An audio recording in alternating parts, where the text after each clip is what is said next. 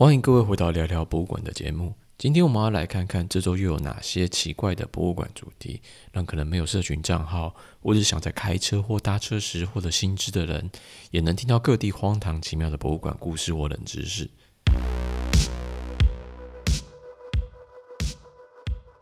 今天选了两篇资讯，第一则是与博物馆未来发展息息相关的美国判决，第二则与大家分享七种以观众的立场。如何能立刻判断出这间博物馆适不适合自己的指标？不是这个博物馆不好，而只是这个博物馆不适合自己而已。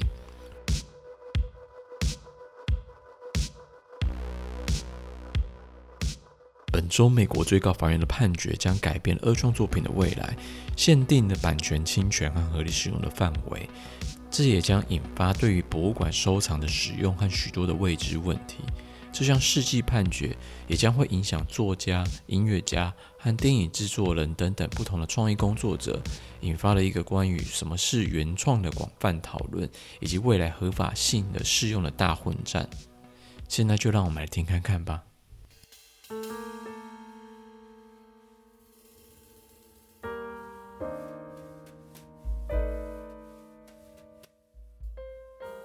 二创的合理使用范围在哪里？这个礼拜，美国最高法院的判决决定了版权侵权和合理使用的界限，对过去、现在和未来的创作产生了永久性的改变，也对博物馆对未来收藏的使用定下了更多的未知性。一九八一年，新闻周刊 Newsweek 聘请 Lingo Smith 拍摄了一九八零年代美国流行乐的代表人物之一——美国歌手 The Prince 的照片。三年后，《Vanity Fair》浮华世界聘请了 Andy Warhol 为一篇文章创作了《The Prince》的插图。当时，Condé Nast 也就是杂志社背后的经营者，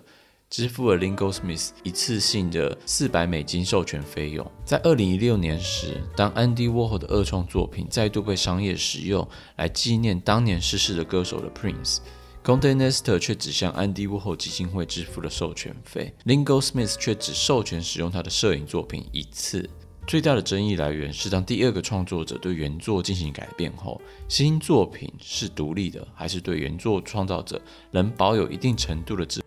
慧财产控制权？安迪沃霍的康宝农是否也侵犯了原始的智慧财产权？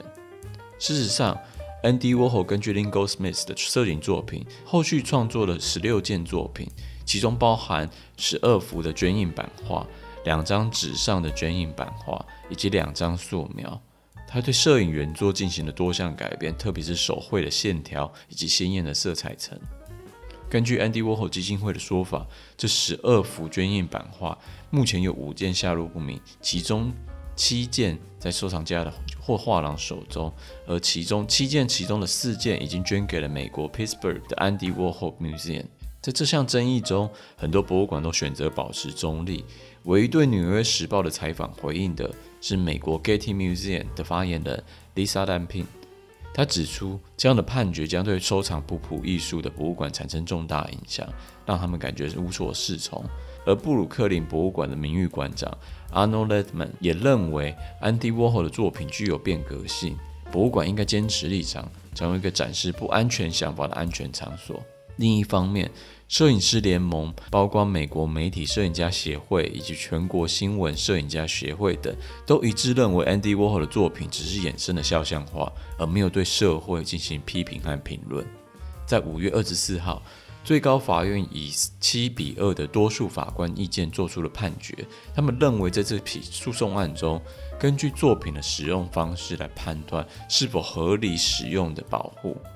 由于诉讼案中的作品具有商业性质，而不符合合理使用法的保护。对于安迪沃霍的其他作品而言，法院认为我们应该使用不同的角度来看待，因为这些作品实际上是对消费主义进行的艺术评论，而不是广告中真正的浓汤有相关。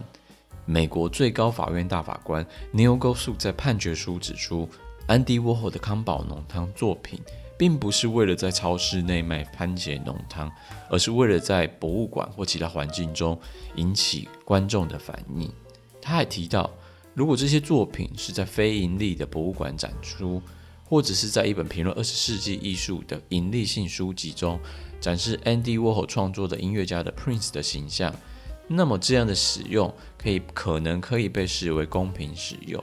在川普时期被任命为大法官的 Brett Kavanaugh，他指出，在博物馆环境中使用 Andy Warhol 的作品和杂志中使用 Andy Warhol 的作品存在着重大的差异。另一个判决的关键因素，摄影师 Lynn Goldsmith 的摄影作品以及 Andy Warhol 的印刷作品都卖给了同一家的杂志社，这两者的商业目的基本相同。而 Andy Warhol 的作品实际上是作为摄影师 Goldsmith 的商业替代品。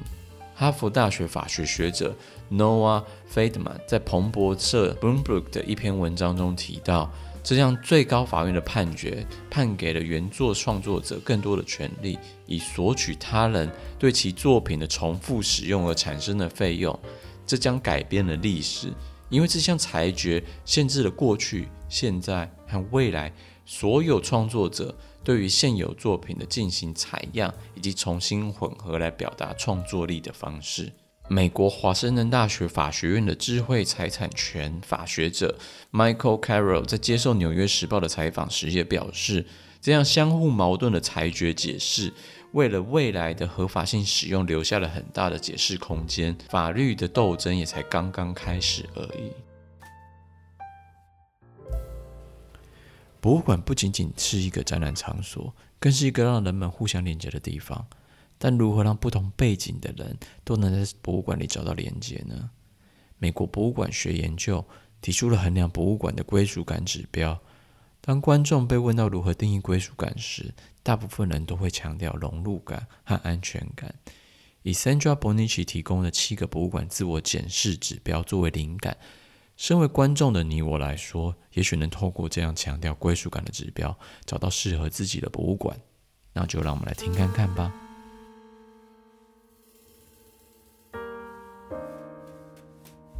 为什么有些人在博物馆里感觉像回到家一样？而另一些人却从不考虑要参观呢？或许其中一个合理的解释就是归属感。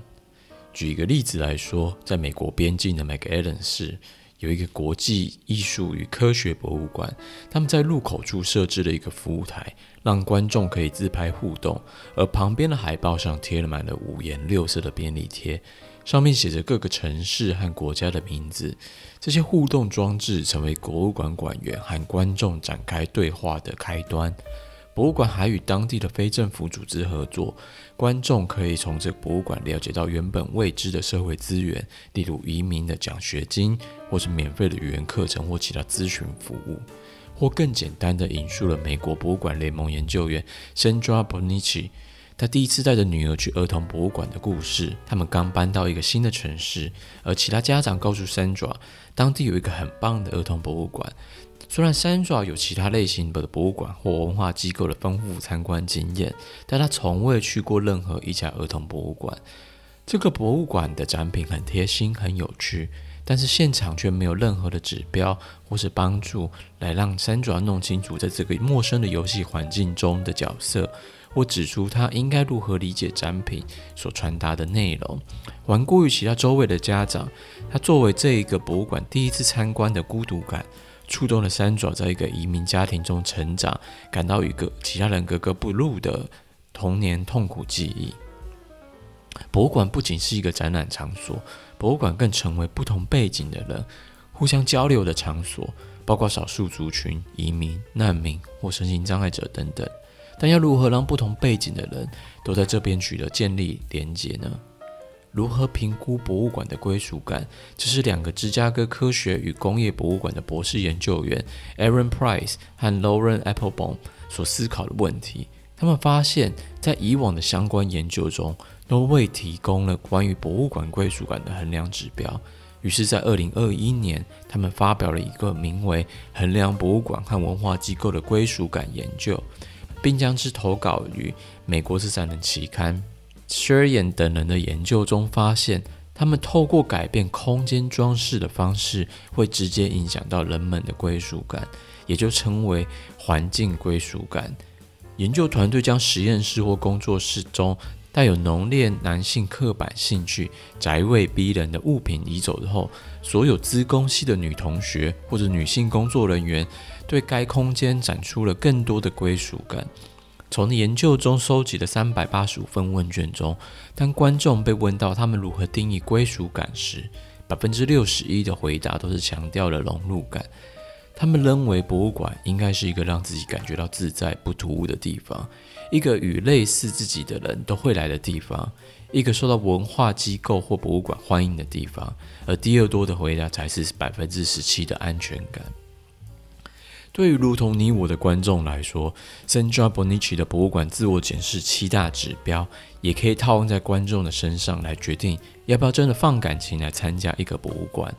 首先呢，第一个，即使博物馆的门票超便宜。去博物馆的食物、停车、交通额外费用会造成经济负担的，都是一个麻烦的地方。例如，博物馆在荒郊野外，而馆内的外包餐厅也超贵，却不允许观众携带外食。第二个，如果没有看见你自己、你的家人或你的价值观反映在博物馆馆员、博物馆活动或博物馆的价值观中。第三，博物馆必须要你公开自己是低收入户的状况。这种贫困收入的情况。第四，不会说博物馆使用的主要语言。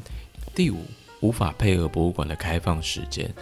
第六，发现自己身处于一个很多潜台词或是未说明行为，根植于主流文化的学习期望的空间之中。换句话说，当我们心中冒出“我是谁？我在哪里”的疑问时，就该选择放弃或寻求协助了。第七，没有满足身体或者认知的需求。以上如果任何一点符合你在进入博物馆时遇到的状况时，那就该抓起包包赶快跑走吧。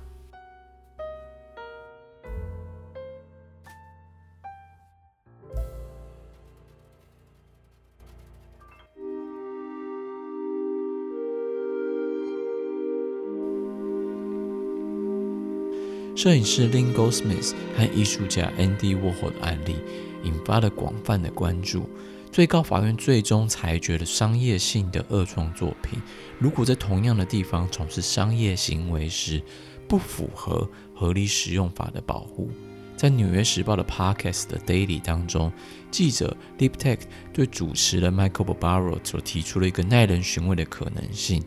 当博物馆纪念品店同时有一创摄影师的作品明信片，以及 Andy Warhol 二创作品的明信片时，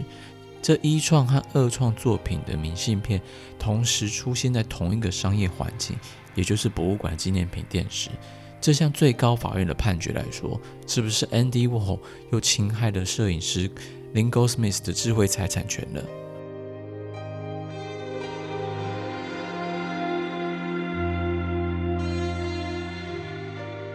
我们介绍了美国德州国际艺术与科学博物馆，他们透过设置服务台和社区合作，创造了观众和展品互动和社会连接的机会。博物馆不仅仅是展览场所，更是一个让人们建立连接的地方。如何在博物馆中实现多样背景的观众的归属感，仍旧是一个重要的难题。而 Sandra Bonici 所分享的七大检视指标，是否能帮助我们更好地体验博物馆呢？无论是二创作品的界限，还是博物馆的归属感方面，我们都要思考如何平衡创作的自由和版权保护，以及如何打造一个包容和连接的社会环境。谢谢大家今天的收听，在节目的尾声要跟大家分享一个新的资讯，也就是先前的文章也将陆续的整理成节目，不定时的在礼拜四的时间会更新到 Pocket 上。那谢谢大家今天的收听，那我们就下次再见喽。